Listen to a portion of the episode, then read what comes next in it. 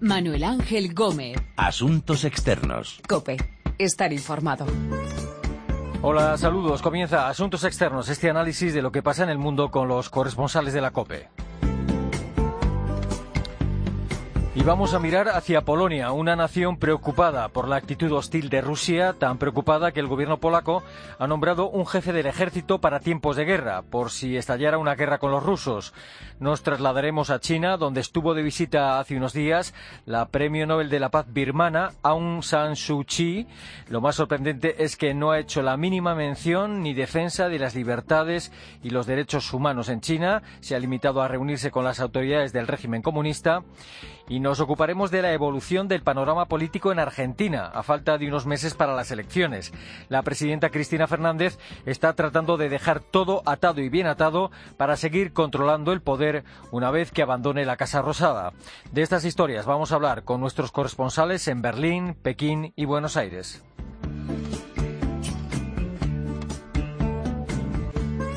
Y primero Polonia. że ten rząd był słabo przyjmowany. No i bardzo słabe siły bezpieczeństwa. Chciałbym, żebyście zwrócili sobie uwagę El que habla es un general polaco que ha sido nombrado jefe del ejército para tiempos de guerra. El gobierno de Varsovia ve con preocupación la amenaza rusa a la vista de lo que está pasando en Ucrania y quiere estar preparado para lo que pueda pasar.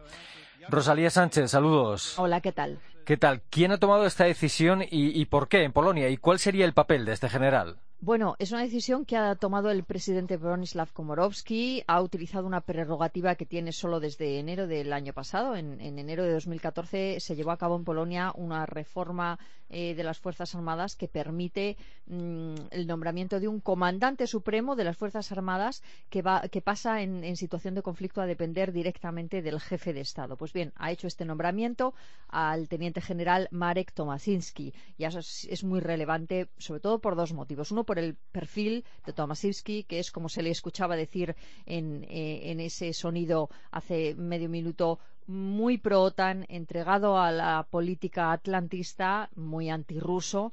Y por otro motivo también, y es que durante la ceremonia de nombramiento en el, en el Palacio Presidencial se repitió mm, muy marcadamente el mensaje de que era un nombramiento para preparar a Polonia para una posible guerra. Komorowski decía hipotética guerra, Tomasinski decía inminente situación de peligro. Se, eh, eh, se manejaba un discurso de, de un gran nivel de alerta que quizá desde cualquier otra coordenada europea, utilizando como coordenadas Europa 2015, pueda sonar chocante, pero que ha puesto en manifiesta que desde Polonia no está chocante y que lo que está pasando con Ucrania para los polacos se, bueno, se manifiesta como una auténtica amenaza. Mm, eh, Entonces, eso te iba a preguntar. Los polacos, su presidente y su gobierno perciben a Rusia como una amenaza real.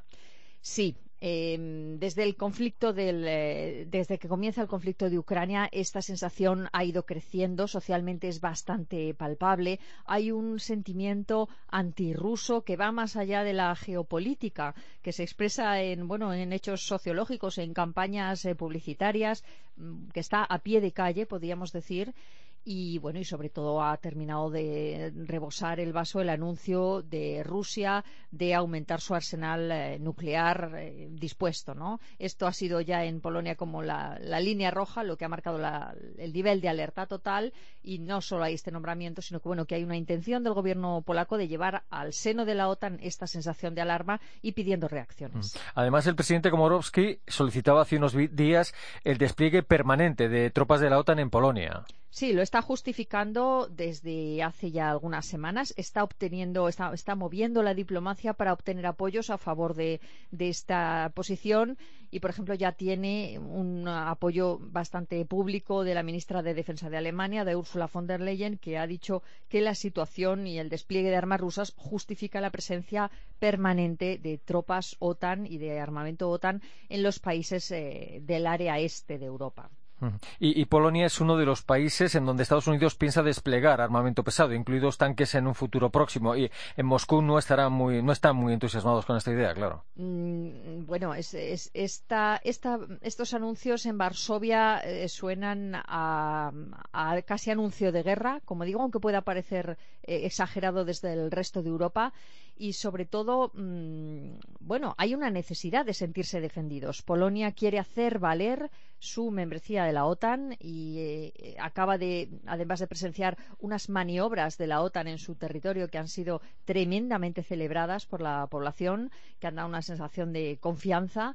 Eh, las autoridades estadounidenses también están enviando mensajes de apoyo que, repito, pueden parecer desproporcionados vistos desde cualquier otro punto de Europa, pero que los polacos de alguna forma necesitan para reforzar su, su mensaje de cara al interior y se está bueno pues muy pendiente de las decisiones que tome la OTAN como respuesta a lo que consideran que es una provocación de Putin. Mm. Aparte de esta preocupación con Rusia, en Polonia, en el gobierno polaco están bastante revueltos por otro asunto, el escándalo de las escuchas que le ha costado el puesto a varios ministros. Bueno, sí, venía coleando ya desde hace largo tiempo. Lo que ocurre es que ahora la primera ministra Eva Kopzak pues ha tomado decisiones, ha hecho rodar cabezas y ha aprovechado para hacer rodar ministros y a la vez hacer unos nuevos nombramientos mm, de personas que no vienen exactamente de la política, sino prestigiosas, de, relevancia social. Eh, pues bueno, pues desde un cardiólogo, un eh, campeón olímpico, por ejemplo, Adam Korol, que va a subir la cartera de turismo, eh, un ingeniero también muy prestigioso, está, está tratando de renovar la imagen de la política de alguna forma aprovechando este viaje, este viejo, viejo escándalo que eran bueno pues unas escuchas eh, de las que ya hemos hablado en alguna ocasión y en que no salían muy bien parados algunos de los ministros que habían sido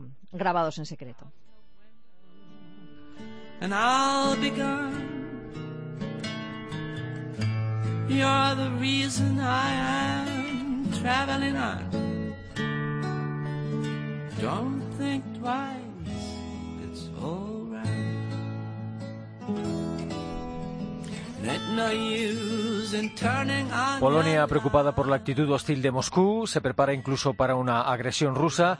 En China, la visita de la Premio Nobel de la Paz birmana, Suu Kyi, ha dejado un amargo sabor de boca entre los defensores de los derechos humanos. Certainly, the economic progress that China is making is incredible, and we're all very impressed by it. And we would all like our countries to improve economically at such a rate. Hace ya un tiempo, la Nobel de la Paz birmana elogiaba la evolución económica de China. En su visita a este país, a invitación de las autoridades de la dictadura comunista, ha hablado de economía, ha hablado de las relaciones entre Myanmar, su país, y China, pero de lo que no ha dicho nada, sorprendentemente, es de las restricciones a las libertades y a las violaciones de derechos humanos en el país más poblado del mundo. Pekín, Pablo Díez, saludos. Hola, muy buenas. Hola, eh, quizá eso sea lo más llamativo, ¿no? Que en ningún momento durante esta visita Suu Kyi haya elevado la voz a favor de las libertades y los derechos humanos en China. Sí, efectivamente, eso es lo que más ha sorprendido y no muy gratamente sobre la reciente visita de Aung San Suu a, China. La dama, como es popularmente conocida en Birmania, es un icono de la lucha por las libertades porque se ha pasado casi 20 años bajo arresto domiciliario por reivindicar la democracia en su país. Esta cruzada la hizo merecedora del Premio Nobel de la Paz en 1991, poco después del golpe de Estado militar que anuló las elecciones celebradas en Birmania que había ganado su partido, la Liga Nacional para la Democracia. Pues bien, ahora, 25 años después y en libertad desde 2010, Aung San Suu Kyi parece haberse olvidado aquellos viejos ideales y ha abrazado de lleno la realpolitik de los intereses nacionales. Buena prueba de ello es que durante su visita a China se ha reunido con el presidente Xi Jinping, que mantiene en la cárcel a otro premio Nobel de la Paz, Liu Xiaobo, por pedir exactamente lo mismo que reivindicaba Aung San Suu Kyi, democracia. Aunque los disidentes y grupos defensores de los derechos humanos le habían pedido que hablara a favor de Liu Xiaobo y otros presos políticos, Aung San Suu Kyi no ha hecho ninguna mención al respecto. Un silencio que, por supuesto, ha sido decepcionante.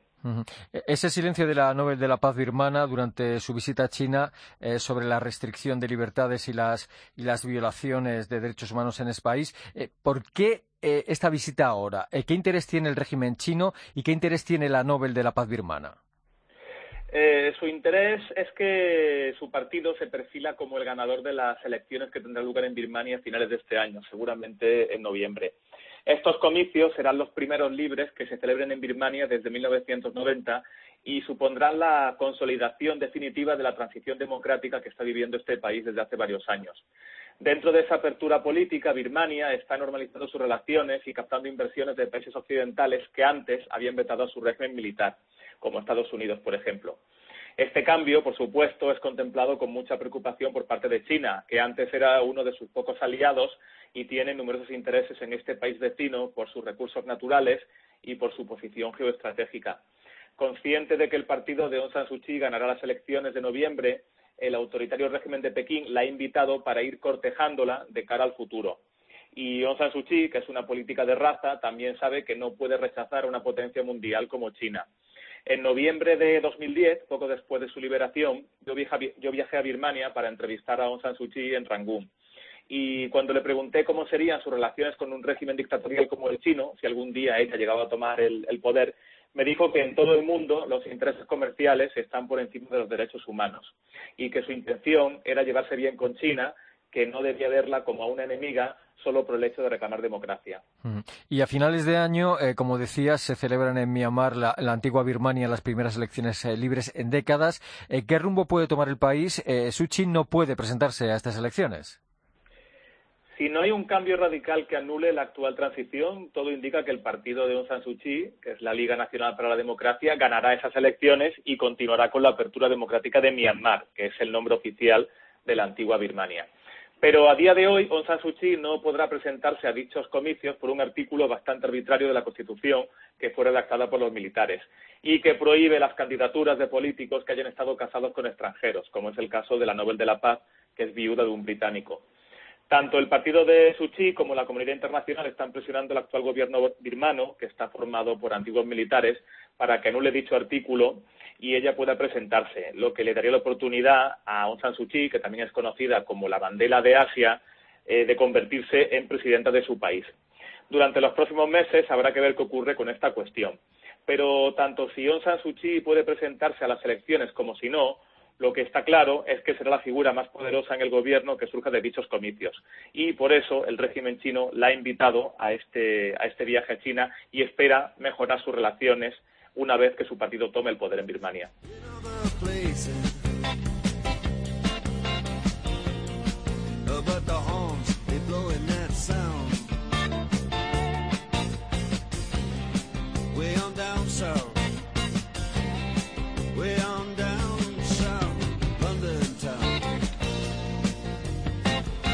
Sin declaraciones de la Nobel de la Paz birmana durante esa visita a China sobre la restricción de libertades y las violaciones de derechos humanos en, en, este país. Y en Argentina, la presidenta Cristina Fernández trata de dejar todo atado y bien atado antes de abandonar la Casa Rosada. Yo iba a ser jefe de la nación.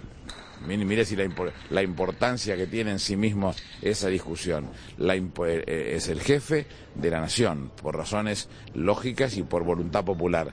Eh, uno cuando tiene que analizar esa decisión de fondo, de cómo se llega a esa decisión de fondo, seguramente ha sido de una charla que uno no va a tener oportunidad de ver. Le hubiese encantado ser mosquito para ver esa, esa charla, pero la charla entre Daniel y la presidenta tiene que haber sido una charla muy rica. El jefe de gabinete del gobierno argentino, Aníbal Fernández, dice que Cristina Fernández continuará siendo la jefa de los peronistas después de las elecciones y que Daniel Scioli, si gana las elecciones presidenciales, será el jefe de la nación.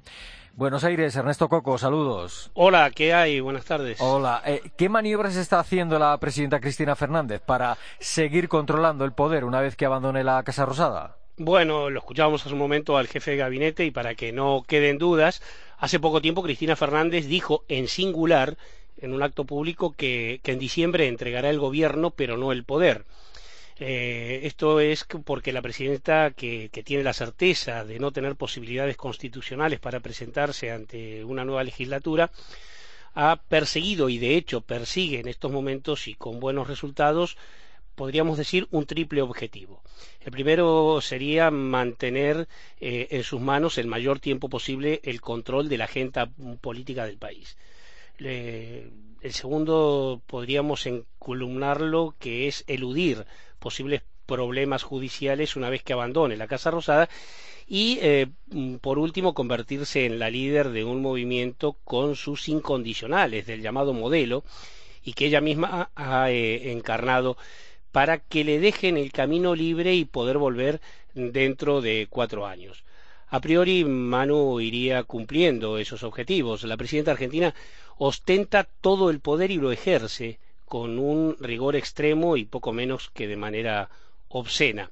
Cristina Fernández eh, ha confeccionado de su puño y letra cada una de las listas de candidatos nacionales, provinciales y municipales de cara a las próximas elecciones de octubre y en el caso de su sucesor, tuvo que ceder ante la realidad de que Daniel Scioli, como decía el jefe de gabinete, el gabinete, el, gobernador de la provincia de Buenos Aires, aquí también, eh, y que también fuera Scioli vicepresidente de Néstor Kirchner por imposición partidaria, eh, asumió que no es uno de ellos, que no es un heredero eh, legítimo del modelo kirchnerista, pero no le quedará más remedio que sea su candidato porque es el gobernador quien más votos aporta que cualquier otro personaje de la propia tropa kirchnerista.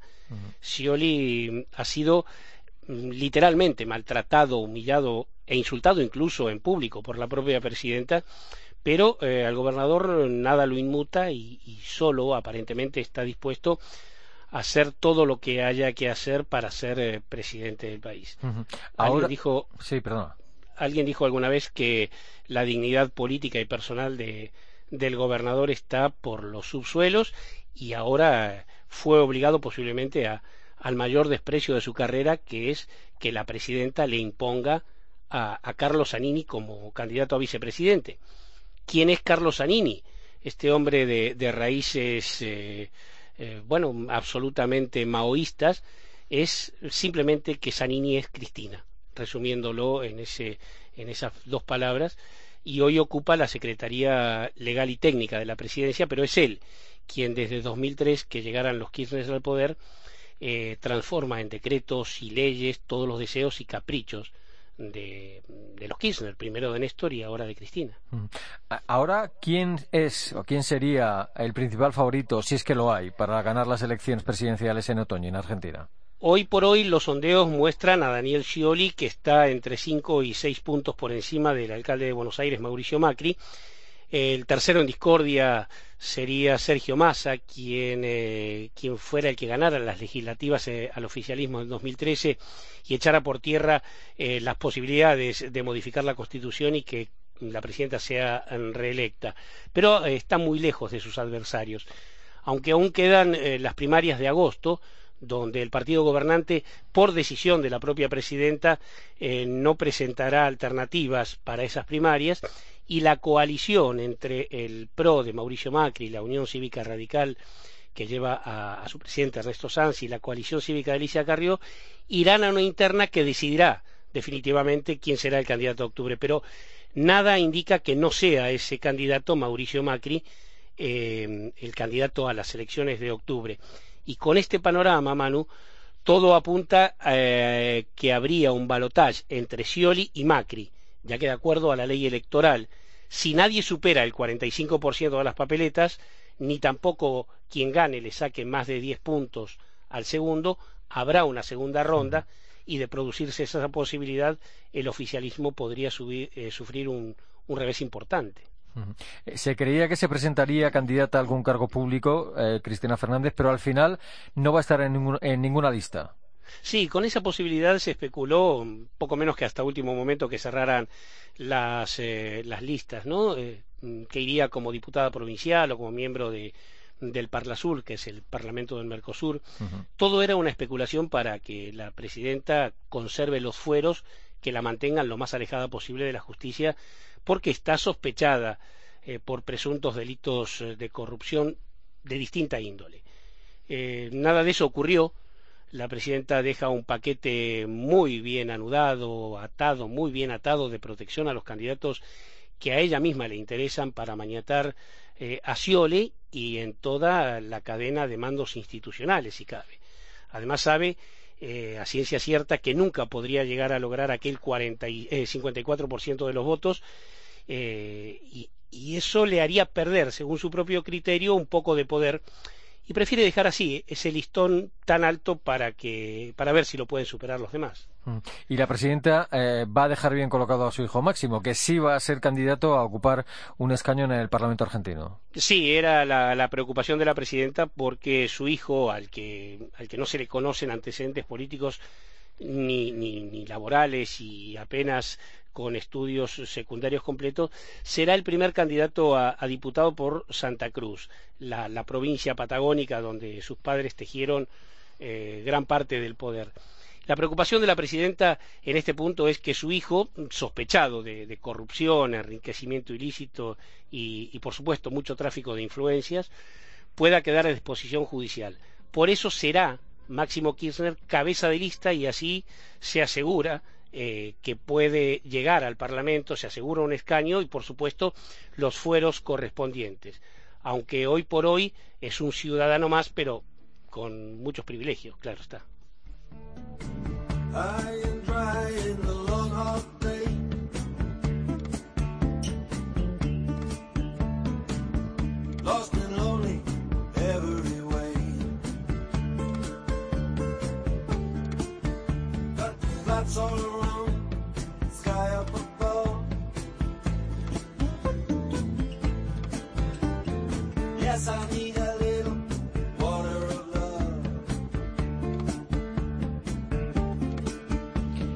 El panorama político en Argentina meses antes de las elecciones, el silencio de la Premio Nobel de la Paz birmana sobre libertades y derechos humanos en su visita a China y Polonia preocupada por la actitud hostil de Rusia. Son las historias de esta edición de Asuntos Externos en la que hemos contado con nuestros corresponsales en Buenos Aires, Pekín y Berlín. Como siempre, le recordamos que nuestra dirección de email es asuntosexternos.cope.es y que también estamos en Twitter, Asuntos Externos Todo Junto. Volvemos dentro de unos días, la semana próxima, con Asuntos Externos aquí, en cope.es.